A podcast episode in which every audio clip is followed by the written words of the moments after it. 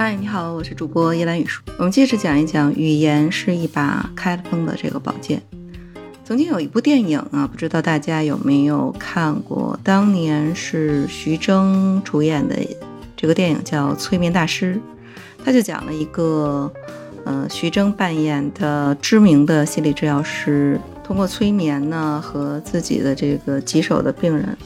呃，之间治疗和被治疗的这样的一个故事，但是其中呢，这个徐峥扮演的心理的这个咨询师，他就是因为酒后开车导致车祸，然后他的男朋友、女朋友都因此而丧生，所以他对水或者是见到水就联想出他以往的这样的一个创伤的记忆。嗯，所以从生活当中啊。很多的这个语言都是可以起到刺激功能转化的效果，就是从语言在联想出记忆，本来是人类具有的一个特殊的能力，但是呢，同样它也因此而形成一种独有的痛苦的根源。啊历史上曾经有一个故事啊，说这个大才子苏东坡他写了一首五言诗。苏东坡他是历史上的这个文人大家，在宋代的时候，实际上是儒学，呃，超越了佛法与道家的这样的一个鼎盛的一个时期。所以那个时候呢，作为这个文学家，苏东坡他写了一首五言诗：“几首天中天，毫光照大千，八风吹不动，端坐紫金莲。”哎，当时文人和这个僧人呢，很多嗯都会是私交非常好的这样的一个朋友。然后他写了这首五言诗之后，就觉得写的不错，就让这个书童坐船到江对岸，把这个诗稿呢拿给佛印禅师，他的好朋友去品鉴一下。佛印看了，微微一笑，就在诗稿背面提了两个字“狗屁”，然后小书童带回去。苏轼看了，先是一惊，然后怒气冲天，气急败坏的去找这个佛印理论。哪里想到这个佛印呢？他已经在江边等待多时了。苏轼就非常生气的问他：“我们俩私交这么好，你怎么能给我提两个字儿‘狗屁’这么侮辱我？”佛印说：“哎，你怎么这么说话呢？”苏东坡赶紧拿出诗稿，背面你你你写了这两个字儿啊。佛印就说：“哎，你不是自称八风吹不动吗？这怎么一个屁字儿就把你吹过来了呢？”苏东坡当时羞愧的无言以对呀。这个其实就是历史上“八风吹不动，一屁过江来”的典故。这里边其实说的就是我们语言表达的时候，会把某一些语言做一个等同。比如说，我骂了你，或者是我说了你，佛印写了这两个字“狗屁”，苏东坡心里就会觉得这是在跟我本人画了一个等号。那实际上，在很多的这个时候，我们会发现这个语言等同于某一个符号，然后这个符号等同于我本人，然后于此。我引发了对身体上不舒服的这样的一种刺激，所以其实人类用语言建立起一个没有的世界，然后也创造出我们没有见过的这样的一个东西。所说的梦想其实就是这样，就是我们从人类几十万年前去发展为智人，然后产生了语言，又用故事把所有的人团结起来。但是很多的人啊，做生意人会讲故事，融资的大部分也是在讲故事。语言具备的这个能力，相信未来，实际上它利用的就是语言这个符号等同于一个事实的这样的一个，呃，经常我们错误使用的这样的一个概念。当然，语言它就是一把双刃剑，我们能够构建美好的未来，去造梦。那同样的呢？我们也会用这个语言等同于一个事实，然后把我们想的越来越糟。包括你看生病，我们就会想是不是会得了癌症，然后这个癌症将来意味着死亡，这样的一个等同的关系，等同下去，我们就会越想越高，越想越糟。而且语言还能够让我们回忆过去，让过去永远都没有办法过去。就我刚才讲的那个催眠大师徐峥扮演的那个人，他就是不能想，而且你会发现很多地震。车祸幸存下来的人，他是不能听车的，也不能讲车，不能听地震，不能讲地震。只要一听说，他就会产生这样的一种联想。为什么呢？这个其实是跟我们的大脑本身的这个器官也是有关系的。就我们很多语言构成了一个僵化的这样的一个框架。然后形成了一种僵化的思维和规则，于是我们的大脑神经系统，嗯，就形成了一种神经的记忆，而这种记忆大部分是和身体的刺激相关联，才能够形成这样的一个负面的这个记忆的。那么实际上，我们的问题就是语言。和外界的这样的一个认知的融合，我们不要去控制它。就包括我们很多人产生了一种负面的这个评价之后，我们就往往会把这个语言等同于自己。你会发现，呃，工作里边可能对某一个同事去。产生了一种事件上的这样的一个负面的评价，比如说这件事儿你做的就非常非常的不好，但你会发现很多很多人没有针对这个事件的评价去做一个反馈，而是在这个事件的。负面的评价之后，引申为对个人的这样的一个评价，把这个语言负面的评价等同了自己，而不是等同于那个事件，然后于是形成了自己的伤害。最后可能联想下去就是我真的很差，我真的很烂，然后我真的很笨，就内心把自己等同于。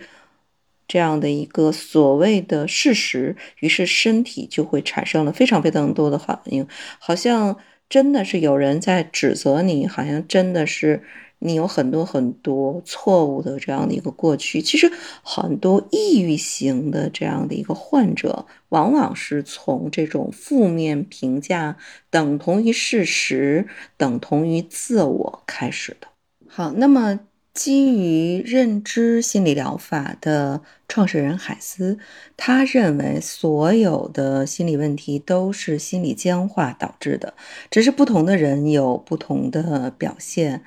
呃，原来可能是按照各种的诊断去进行精神障碍疾病的分类，实际上往往是没有用。那么。呃，精神障碍的患者在认知上存在的问题，才是导致精神障碍的一个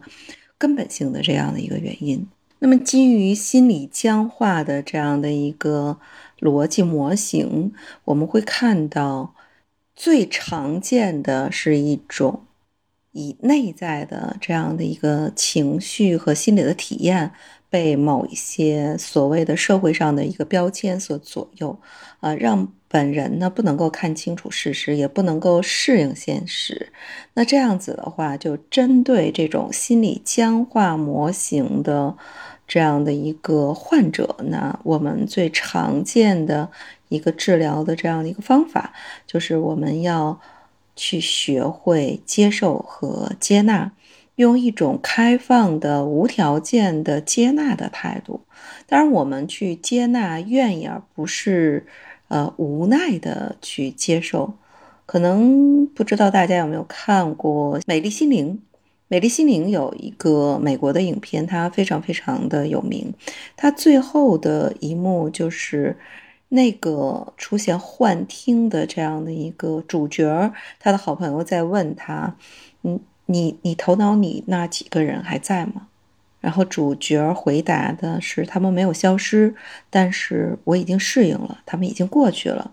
就是他会觉得这些他脑子里存在的那些所谓的黑衣人等等等等，他们是在陪伴着他，并没有影响他，所以他知道这些都是他的一些想法，是一些想象。这些想象不会再去控制他，也不会再去影响他。最重要的，在认知层面上。不会再与他去融合，所以精神分裂症不一定没有幻觉，但他学会了与幻觉共处。当他内心接受了这样的一些体验，把它当做一部分的时候，他就会减少一些不必要的消耗。那反过来，我觉得在职场里边，首先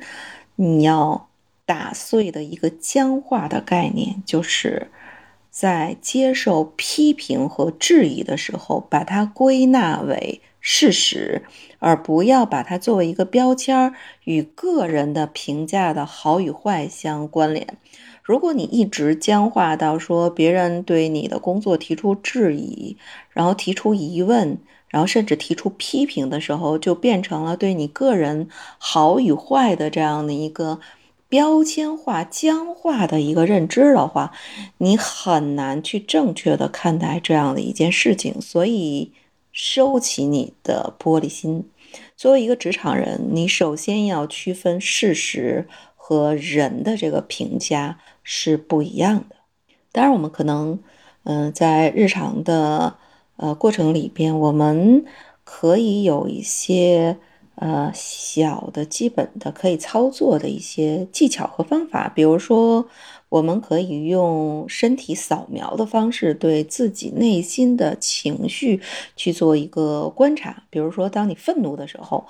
当你气愤的时候，你的呼吸会加快，血液血压会升高，然后有一种冲动，你脸可能会很红。然后你这样的话，你去对你头脑里的这样的一个想法、情绪去做一个观察，就像你去看天上的云彩，然后地上的落叶一样，你把它去做一个梳理的第三者的这样的一个观察的话，你就会和所谓的这些情绪、所谓的这些想法做一个隔离，你就不会受到更多的这样的一个刺激和影响。当然，如果再进一步的话，你可以通过正念觉察的方式，以不做评价的方法与当下的现实去接触。当然，可能正念，呃，可以用一些呼吸法，然后观察到觉知的呼吸，然后你对呼吸不去做任何的评价，不做评价的一种观察。那这样子的话呢，你可能也会与。当时的一种情绪和纠缠去做一个梳理和隔绝，那这样呢，都是一些呃基本的一些小的这个方法和技巧。当然，我还是建议说，